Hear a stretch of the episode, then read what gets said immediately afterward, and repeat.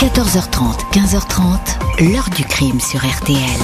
Jean-Alphonse Richard. Plus de nouvelles depuis 3 heures du matin. Les portables sont éteints, les voitures sont restées sur place. Donc euh, plus de nouvelles du tout après ce repas. Ça devient compliqué émotionnellement. Il faut tenir, on tient, on fait tout ce qu'on peut de notre côté pour euh, avancer le dossier, le dossier, la disparition plutôt. C'est pas du tout son genre, c'est pas du tout ce qu'elle pourrait faire. Euh, dès qu'elle part un week-end déjà, elle me demande, elle me dit, elle me raconte tout. Hein.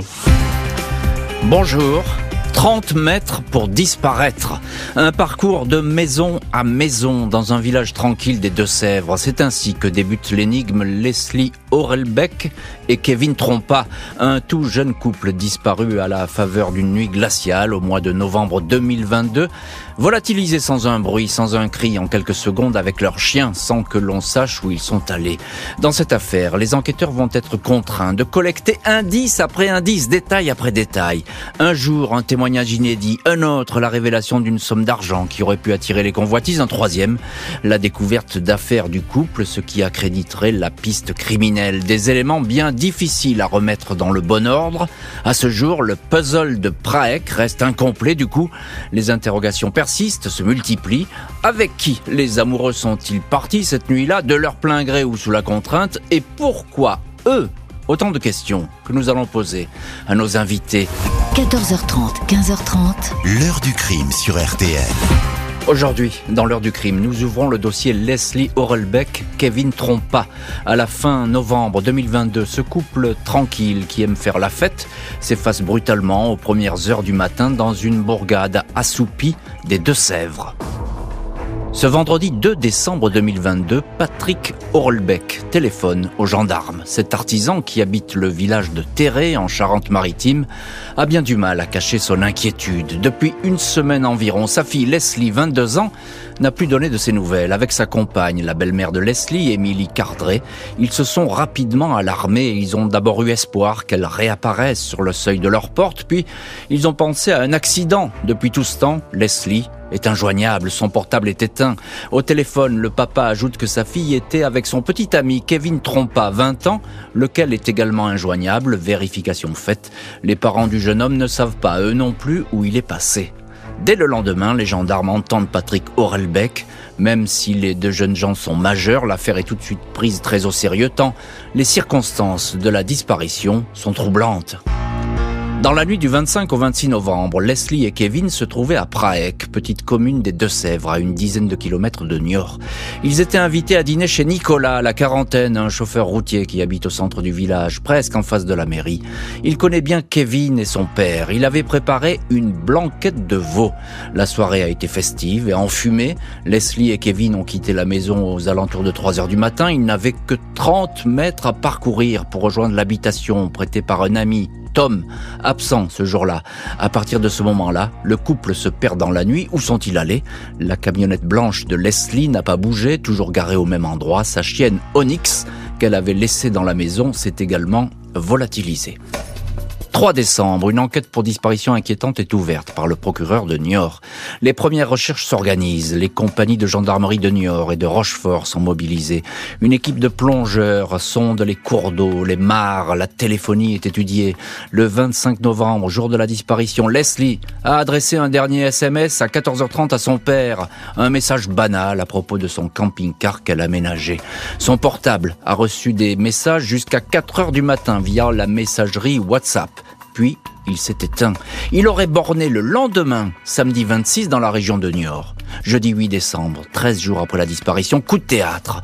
Des affaires appartenant à Kevin Trompa et Leslie Orelbeck sont découvertes dans un conteneur à vêtements à Puyraveau, en Charente-Maritime, à une heure de route de Prague. Il y a là le portefeuille de Kevin, son brevet de sécurité routière et deux sweatshirts. On retrouve également trois paires de chaussures qui appartiennent à Leslie, sa trousse de toilette, sa brosse à cheveux, les vêtements qu'elle porte pour son nouveau travail. Elle vient de s'installer comme auto-entrepreneuse. Elle est artisan Détail inquiétant, deux cartouches de fusil de chasse sont également présentes. Une enquête pour arrestation, enlèvement, séquestration est ouverte. Elle est confiée au pôle criminel de la gendarmerie de Poitiers. Les gendarmes vont s'efforcer de reconstituer le scénario de la disparition. Pourquoi pas un enlèvement sur fond d'argent? Les gendarmes de la section de recherche de Poitiers mettent tout en œuvre pour retracer les dernières heures des disparus.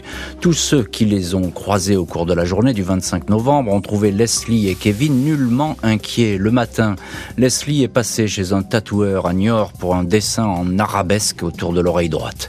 Dans l'après-midi, le couple et la chienne Onyx ont pris la route de Prague. Ils ont été accueillis par Tom qui leur a laissé les clés de chez lui. Pour la nuit, Tom a trouvé Leslie et Kevin souriants et à l'aise. Il raconte qu'ils ont pris puis il les a quittés pour retrouver son frère à une fête. Le couple a traversé la rue pour rejoindre Nicolas, le chauffeur routier qui les invitait à dîner. Un autre homme dont le nom n'est pas révélé par les enquêteurs était également invité au repas. Ce dernier a quitté la maison vers minuit. Soirée des plus décontractées selon Nicolas, même si elle a été ponctuée de plusieurs allées-venues. Vers 19h, Kevin a appelé la compagne de son père, Karine Pratt, pour qu'elle lui apporte une somme d'argent qu'il avait oubliée dans leur maison à Niort. Karine Pratt est arrivée avec une enveloppe vers 20h30. Elle s'est un peu attardée dans la maison puis est repartie. Kevin, lui, est sorti un quart d'heure pour, a-t-il dit, rencontrer un homme à qui il voulait acheter une voiture d'occasion. Leslie s'est elle aussi absentée beaucoup plus longuement au cours de la soirée. Vers 21h30, elle a pris sa camionnette pour se rendre dans le village voisin des Gondiniers. Elle est venue y rencontrer Jérémy, la trentaine, père séparé, qui lui prêtait son terrain pour stationner son camping-car. Elle voulait récupérer quelques affaires de travail. Ils ont pris un verre. Leslie ne voulait pas boire d'alcool car elle devait se rendre tôt le lendemain sur un chantier. Elle a fumé une cigarette puis elle a repris la route de Prague pour retrouver le dîner. Jeudi 5 janvier, une battue est organisée à Prague par la belle-mère de Kevin, Karine Pratt. Tom, l'ami qui a prêté la maison, indique qu'à son retour, les affaires du couple n'étaient plus là, tout comme la chienne de Leslie.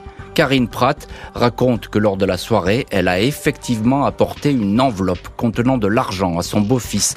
10 000 euros, révèle-t-elle. Kevin voulait s'acheter une voiture d'occasion. La belle-mère confirme que lors du dîner, ce dernier s'est absenté une quinzaine de minutes. Il m'a dit qu'il avait rendez-vous avec quelqu'un juste à côté de Prague. Karine Pratt ajoute que lorsque Kevin est revenu de son rendez-vous, il n'était plus tout à fait le même. Il s'est passé de l'eau sur le visage, il était stressé, comme si cette rencontre, peut-être avec le vendeur d'une voiture, l'avait contrarié. Les familles des deux absents sont de plus en plus convaincues d'un scénario criminel, un enlèvement sous la menace.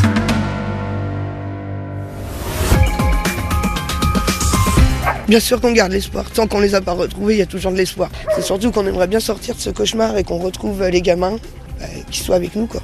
Qui soient avec nous parce que l'année commencera correctement euh, quand ils seront là. Peut-être mauvaise rencontre, on comprend pas, il a pas d'ennemis, Leslie a pas d'ennemis, c'est des jeunes sans problème, on voit pas ce qui a pu se passer.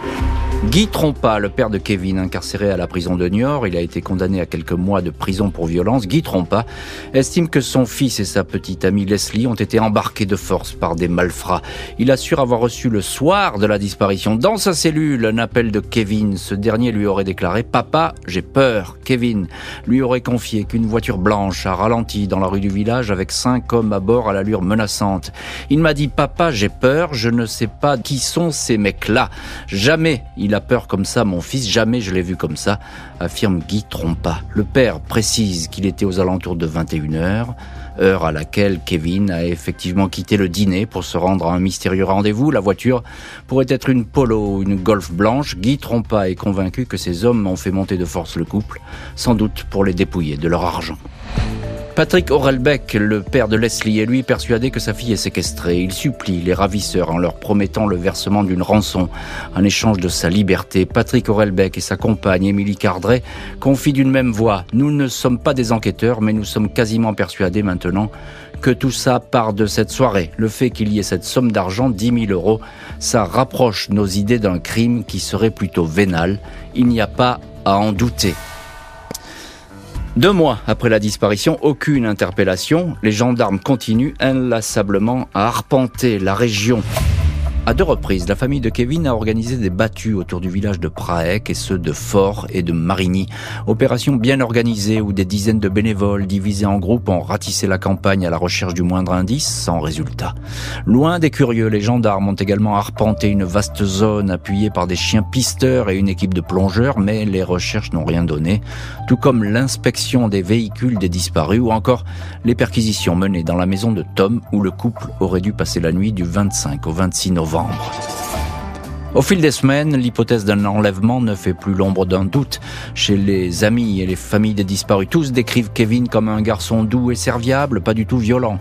Le couple n'était ensemble que depuis quelques mois, mais ils étaient inséparables et avaient beaucoup de projets privés et professionnels. Impossible qu'ils se soient éclipsés sans explication, répètent ceux qui les connaissent. L'un des problèmes dans cette affaire, c'est que ces deux jeunes gens n'ont pas d'ennemis identifiés, résume un enquêteur. Seul un témoignage pourrait désormais tout changer, même les plus fantaisistes sont donc étudiés. Deux mois après la disparition, un homme a contacté les gendarmes de Poitiers pour leur faire part d'un signalement. Son père, qui vit au Portugal, à Villarreal, aurait aperçu dans un supermarché local un couple correspondant à s'y méprendre à la description de Leslie Orelbeck et Kevin Trompa.